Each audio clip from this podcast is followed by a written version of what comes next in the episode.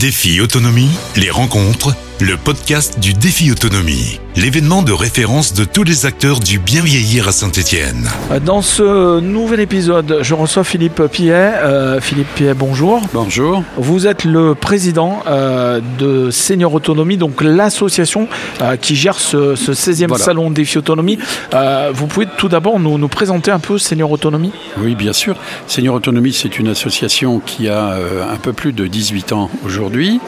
Elle est composée de, de trois grandes familles, une famille mutualiste, une famille euh, paritaire et euh, une famille qu'on appelle institutionnelle. Alors je vais me permettre d'illustrer. Tout à La famille, la famille euh, mutuelle, mutualiste, elle est représentée par Aesio Mutuel, qui est bien connue euh, sur, sur le département de la Loire, puisque c'est une des, une des mutuelles historiques de, de, de la région. La famille paritaire, pour faire simple, c'est l'AGIRC et l'ARCO, c'est la retraite complémentaire des salariés du privé. Et puis la sphère institutionnelle, ce sont euh, des grandes écoles comme le N3S qui est à Saint-Étienne, l'école des mines de Saint-Étienne. Euh, vous avez aussi la Caisse nationale d'assurance vieillesse, vous avez la CARSAT Rhône-Alpes et euh, vous avez le Gérontopole et, tout, et vous- la municipalité, la métropole, pardon, et le conseil départemental. Là, c'est les, les financeurs plutôt. Le- Alors, les institutionnels, les institutionnels apportent euh, la, comment dirais-je, la caution politique sur l'événement qui est fait. C'est le 16e, hein, vous l'avez rappelé. Et les partenaires euh, financiers sont euh, les mutualistes et les paritaires.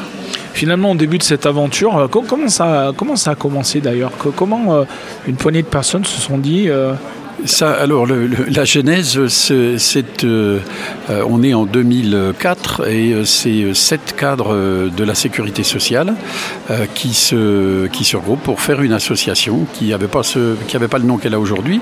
Elle s'appelait pas Senior Autonomie, mais euh, c'est c'est devenu Senior Autonomie et cette association, elle était faite pour euh, sensibiliser l'employeur des salariés de la sécurité sociale, il y a 150 000 personnes, pour, sensibiliser le- le- l'employeur à la problématique des risques de perte d'autonomie. On était, euh, je vous dis, il y a, euh, ça fait 18 ans. Mais pas grand monde devait en parler à l'époque. Pas grand monde n'en parlait. On était, tout cas voilà, on était euh, sinon précurseurs, en tous les cas dans les tout premiers euh, à, à fabriquer euh, ce, ce genre d'association. Très vite, euh, on a contacté des institutions euh, de retraite complémentaires, des institutions de prévoyance. Euh, les deux historiques sont euh, Clésia, qui existe aujourd'hui, qui n'était pas sous ce nom-là, mais c'est Clésia aujourd'hui. Et puis le- l'autre l'autre partenaire, c'était l'OCIRP, c'est la seule union euh, d'in- d'institutions paritaires de prévoyance qui existe. Donc les, les sièges sont à Paris, mais on connaissait euh, les, les dirigeants et donc ils nous ont aidés euh, à démarrer. Et pour l'anecdote, nous sommes ici donc au centre des congrès de Saint-Étienne. Pour l'anecdote, la première édition euh, de ce 16e défi autonomie, nous avions loué uniquement le salon Passementier dans lequel on se trouve aujourd'hui. Allez, là, vous avez tout le centre des congrès. Maintenant, on a tout le centre des congrès. Si vous me permettez de- poursuivre juste sur l'anecdote, on avait, euh, on, on a eu sur ce, c'était une demi-journée. On avait eu sur cette demi-journée 80 personnes. Aujourd'hui, on a pratiquement une centaine d'exposants.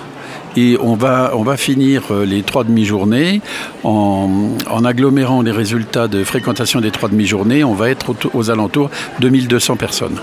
Alors, vous, vous le savez, euh, on, a, on a fait une émission euh, récemment à la radio sur RLF avec, euh, avec Alain Poulet, Oui. donc le, le directeur. Euh, C'est le secrétaire général, voilà, de de Autonomie.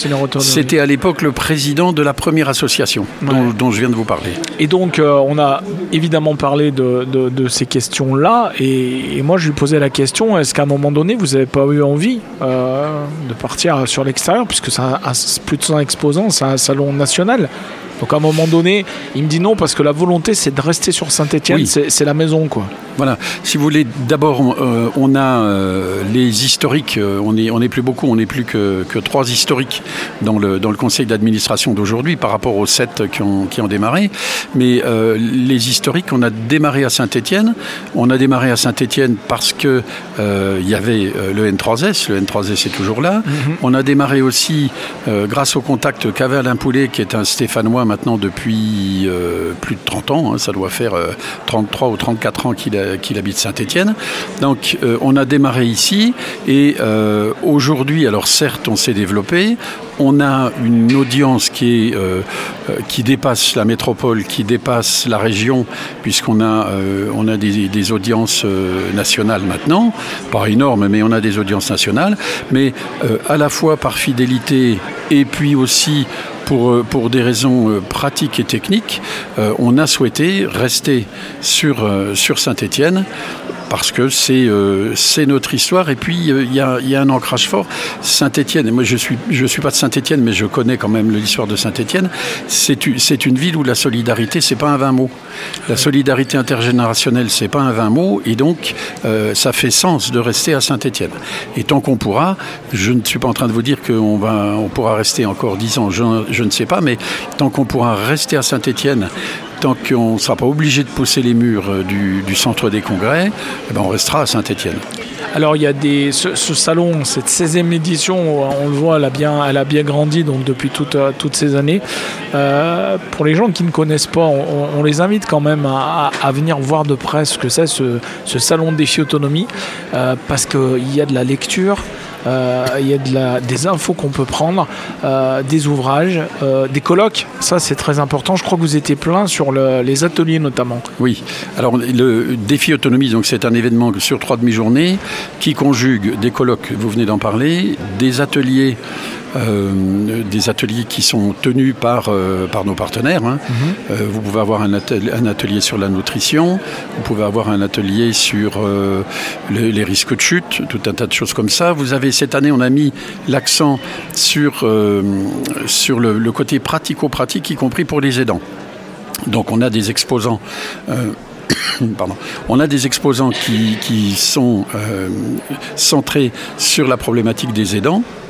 Et donc, les, les, adultes, on va dire les seniors, il paraît qu'on est seniors à partir de 50 ans. Donc, on va dire les seniors à partir de 50 ans peuvent venir chercher des renseignements pratiques, techniques, sur les stands, sur les ateliers. Et puis, euh, les, nos anciens euh, qui, sont, euh, qui sont valides, les, anciens qui viennent ici sont, sont valides, bien sûr, et eh ben, ils peuvent venir rechercher des mesures de prévention, la prévention étant le premier outil pour reculer le plus possible l'entrée en, perte d'autonomie. Oui, parce qu'on le voit, hein, ce qui ressort, il euh, y, a deux choses dont vous avez parlé qui, qui ressortent vraiment dans, la plupart des interviews qu'on a, on a réalisées sur ce salon. Euh, tout d'abord, il y a l'intergénérationnel. C'est fondamental. Ça, c'est fondamental. Euh, aujourd'hui, on le voit de plus en plus. Hein. Mais c'est vrai que c'est finalement, il n'y a pas si longtemps que ça que c'est rentré dans, les, dans la tête des gens. Alors, l'intergénérationnel, si vous voulez, il fait partie de notre quotidien, mais on s'en rend plus compte. Euh, pour, les, pour les 20 millions de, salariés du privé, comme d'ailleurs pour les, les, 5 millions de, de salariés du public, l'intergénérationnel, il est illustré par ce qu'on appelle la retraite par répartition les cotisations d'aujourd'hui servent les pensions d'aujourd'hui. Et donc, il y a de l'intergénérationnel. Les, je, caricature, les enfants qui sont au travail aujourd'hui euh, contribuent à la retraite de leurs parents qui sont à la retraite. Mmh. Donc, l'intergénérationnel, il est, euh, il est structurel, il est, il est carrément, il est dans le dans l'ADN de la de la protection sociale en France. Maintenant, euh, là, on assiste avec le vieillissement de la population à un autre phénomène et on remet au goût du jour entre guillemets l'intergénérationnel, parce que là, c'est de l'intergénérationnel qui n'est plus euh, systémisé, c'est de l'intergénérationnel d'aide, d'entraide, de aidants, enfin c'est tous ces concepts-là. Et puis euh, c'est surtout, parce que ça malheureusement ça tend à disparaître, c'est remettre dans l'intergénérationnel un facteur qui est absolument fondamental, c'est la bienveillance et l'humanité. Hmm. Alors, autre chose importante dont vous avez parlé, euh, c'est de, et on l'a retrouvé ça, hein, la plupart des interviews, des, gens, des auteurs, etc., euh, c'est de retarder le plus possible finalement le départ en EHPAD ou, Oui, oui. Alors, deux choses, si vous, si vous me permettez. Le, statistiquement, l'état de perte d'autonomie touche environ 20% d'une classe d'âge à partir de, plus de 80 ans. Ce qui veut dire qu'il euh, y a 80% des personnes âgées euh, qui, ne, qui, ne seront, qui ne perdront pas leur autonomie. Donc ça, c'est quand même assez fondamental. Ça veut dire que c'est un risque, et un risque, ça peut s'assurer. On assure le risque maladie, on assure le risque maternité, on devrait pouvoir, in fine, assurer le risque dépendance. Il y a une timide amorce à notre goût timide, ce n'est pas du, ça n'est pas de la politique, mais parce qu'on trouve que ça va pas assez vite, quoi. Il y a une timide amorce avec la, la, consécration de la Caisse nationale de solidarité autonomie en tant que troisième branche de la sécurité sociale, une petite amorce financière avec un petit morceau de, de contribution sociale généralisée, de CSG, qui va arriver à partir de 2024 dans cette Caisse nationale. Donc euh, c'est bien, mais là on parle grosso modo de, de 3 milliards, alors que les besoins à, 20 ans, les besoins sont de 35 à 40 milliards. Donc j'ai envie de dire qu'on est sur la bonne voie. Je je pense que euh, notre association, via euh, l'événement Défi Autonomie, contribue euh, à la prise de conscience, parce que ça c'est important.